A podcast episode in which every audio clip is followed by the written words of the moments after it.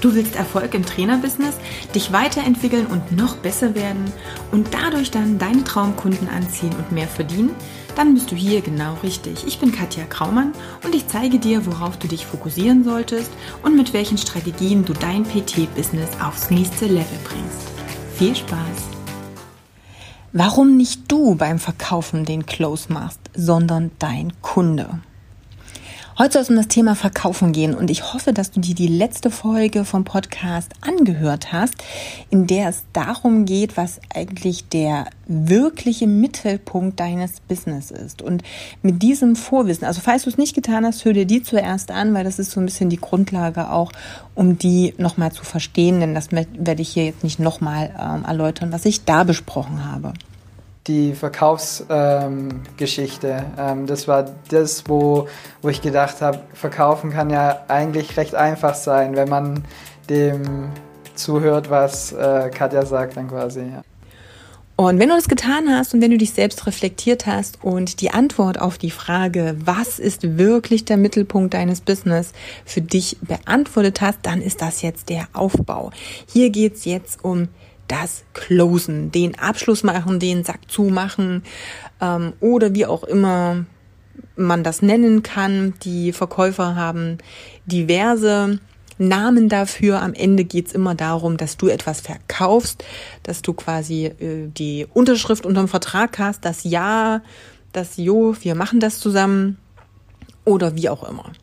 Und ganz, ganz oft, äh, ja, oder anders, in jedem Verkaufsseminar wirst du auch lernen, wie man verkauft, Techniken des Verkaufens und wie du den Abschluss machst, den Close. Und am Ende ähm, hast du es vielleicht auch mitbekommen ähm, in Aussagen, ob du irgendwo auf Facebook was gelesen hast, ähm, was Bücher gelesen hast, Podcasts gehört hast. Es geht ganz oft darum, wie man jetzt am besten closed, wer wie viel schon geclosed hat und so weiter und so fort. Ich möchte, dass du heute mal von einer anderen Perspektive über dieses Thema oder an dieses Thema rangehst. Und zwar, stell dir einfach vor, zwei Menschen sitzen gegenüber. Der eine macht ein Angebot und der andere nimmt es an. Das ist ja die typische Verkaufssituation, in der der Verkäufer, also derjenige, der in unserem Beispiel jetzt ein Angebot gemacht hat, den Close gemacht hat. So ist das allgemeine Verständnis. Was ist denn aber, wenn er überhaupt nicht den Close macht? Denn gehen wir jetzt mal ganz ehrlich drauf ein. War er es denn, der diesen Vertrag sozusagen, wenn wir uns vorstellen, er hat jetzt ein Papier rübergeschoben, der andere hat unterschrieben, wer hat denn dann wirklich den Close gemacht? Wer hat denn den Vertrag unterschrieben? Wer ist denn die Vereinbarung eingegangen? Das war nicht der Verkäufer. Das war derjenige, der Ja gesagt hat. Er ist in Aktion gekommen. Er hat gesagt, ja, wir machen das.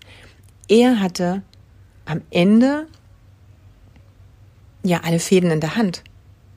Denn wenn er Nein gesagt hätte, dann wäre dieser Vertrag nie zustande gekommen. Das heißt, am Ende ist immer der Vertragspartner, der Käufer, das Gegenüber, unabhängig wie du es nennst, derjenige, der den Abschluss macht. Er ist derjenige oder sie, ähm, die das letzte Wort hat und dann sagt, okay, ich gehe diese Verpflichtung ein, ich kaufe das, ich gehe den Vertrag ein oder was auch immer ähm, da dann passiert ist. Und ja, diejenigen, die jetzt äh, noch nicht so in dem Verkaufstrainingsgedöns tief drin sind, werden denken so, ja klar, ist ja logisch. Aber jeder, der Verkaufstrainings und Verkaufsschulungen schon mal mitgemacht hat, der wird merken, dass das eine komplett andere Sichtweise von dem ist, was du überall lernst, wenn es um das Thema Verkaufen geht. Und ja, wir können über gut aufgebaute Verkaufstechniken eine Struktur in ein Gespräch bringen, so dass der Kunde dem Prozess besser folgen kann, dass er Vorteile des angebotenen Dinges, der Dienstleistung, des Produkts, was auch immer, um das es halt geht, dass er es besser versteht. Aber am Ende macht der Kunde oder trifft der Kunde die Entscheidung. Der Kunde ist derjenige, der entscheidet und bestimmt, ob der Vertrag zustande kommt. Und ja, du kannst ihn manipulieren. Und zwar so manipulieren, dass er am Ende überhaupt ähm, keine Auswege mehr aus den Fragen oder den Aussagen, die du triffst, stellt. Aber wozu führt das ganz, ganz häufig? Dass der Kunde sich nicht mehr wohlfühlt. Dass er das Gefühl hat, er wurde gedrängt zu einer Entscheidung. Dass er nach Hause geht und es bereut, dass, dass es ihm schlecht geht, dass er vielleicht vom Vertrag zurücktreten will, dass er Bauchschmerzen bekommt, weil er sagt, eigentlich wollte ich es nicht, aber ich kam aus dieser Situation nicht mehr heraus. Für mich ist das die denkbar ungünstigste Art und Weise, eine Beziehung mit einem Kunden einzugehen. Und am Ende ist es das. Du gehst mit deinem Kunden eine Beziehung ein. Denn gemeinsam wollt ihr ein Endergebnis schaffen. Es ist jetzt nicht so, dass er ein Kaugummi kauft bei dir. Du möchtest ihm helfen, seine Gesundheit, seine Fitness, was auch immer zu verbessern. Das heißt, hier geht es auch um was, nicht nur um den Kaugummi an der Tanke. Und wenn du diesen Step gehst, dann geht es darum, dass du gemeinsam mit deinem Kunden in einer gewissen Beziehung bist. Der eine gibt etwas, der andere bekommt etwas, aber gemeinsam arbeiten sie an demselben Ziel, nämlich an dem des Kunden. Du führst ihn irgendwo hin, je nachdem, wo er eben sein Endergebnis sieht. Aber ist es gut, eine Beziehung zu beginnen mit Manipulation und mit Druck und mit schlechtem Gewissen und schlechtem Bauchgefühl auf der Gegenseite? Ich persönlich finde das die schlechteste Startposition so einer Beziehung. Und ja, für mich ist es so, wenn jemand bei mir kauft, dann gehe ich halt eine Beziehung ein, wie ich gerade erklärt habe. Jetzt äh, packen wir dieses Beispiel mal auf die Beziehungsebene. Du gehst irgendwo auf eine Party und lernst jemanden kennen. Und vielleicht habt ihr beide dasselbe Ziel.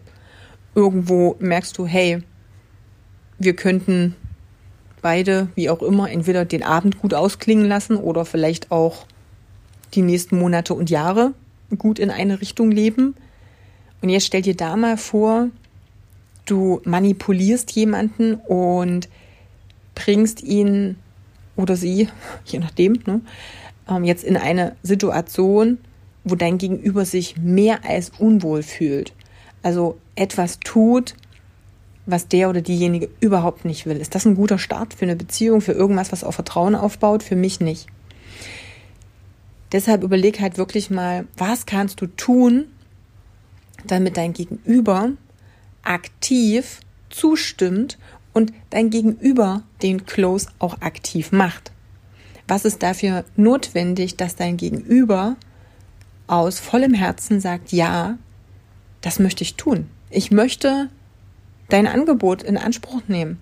Und zwar ohne, dass du manipulieren musst, ohne dass du Druck aufbaust, sondern so, dass dein Gegenüber wirklich von sich aus spürt, dass du an ihm und dem Endergebnis und dem Weiterkommen wirklich interessiert bist. Das heißt, dass die Person im Vordergrund steht. Und dann sind wir wieder dabei, und das war eben der Kern auch der letzten Folge. Es geht am Ende um deinen Kunden. Es geht nicht um dich, es geht nicht um dein Bankkonto, es geht nicht darum, wie viele Closes du in dem Monat schon gemacht hast. Es geht darum, ob du deinem Kunden wirklich helfen kannst.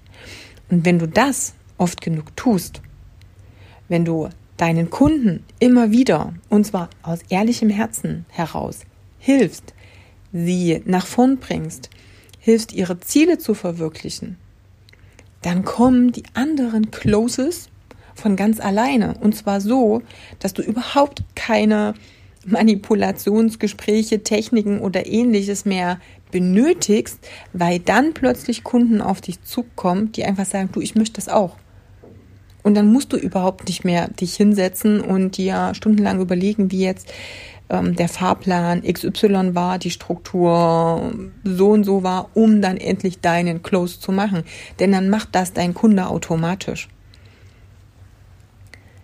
Da geht's aber dann schon wieder in tiefere Dinge, wie zum Beispiel, wann dich dein Kunde weiterempfiehlt und was du dafür tun musst, damit deine Kunden dich weiterempfehlen.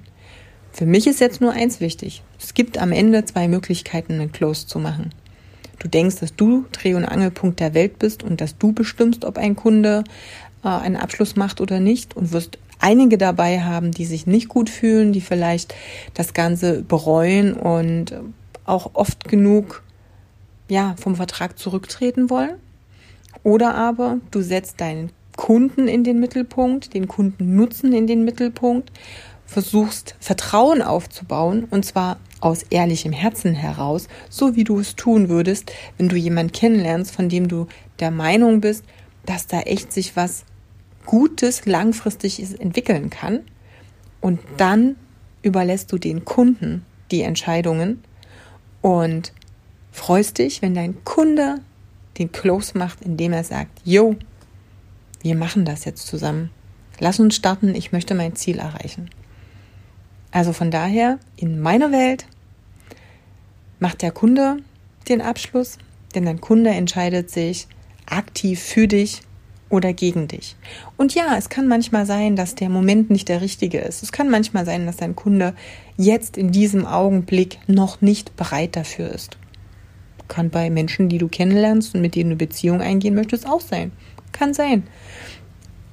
Nichtsdestotrotz macht es nicht viel Sinn, dann die Person unter Druck zu setzen oder manipulieren zu wollen, sondern vielleicht einfach zu warten oder zu schauen, ob ein anderer Zeitpunkt vielleicht der bessere ist.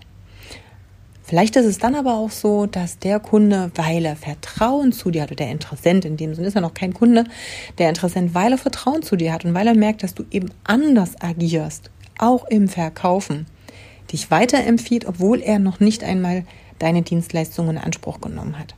Solche Dinge äh, passieren sehr, sehr häufig, wenn das Motiv von dir innerhalb deines Verkaufsgespräches das Richtige ist. Also von daher merk dir einfach, nicht du machst den Close, es macht dein Kunde und zwar immer dann und zwar immer dann freiwillig und mit gutem Gewissen und mit ähm, klopfendem Herzen vor Vorfreude und nicht vor schlechtem Gewissen oder vor Bauchschmerzen, wenn du den Kundennutzen und den Kunden und das Endergebnis des Kunden wirklich in den Vordergrund stellst und sagst, das ist mein Ziel, ich bringe dich dahin und du darfst jetzt entscheiden, ob wir das gemeinsam durchziehen. Auch hier vielleicht als kleine Frage, kleine Aufgabe für dich.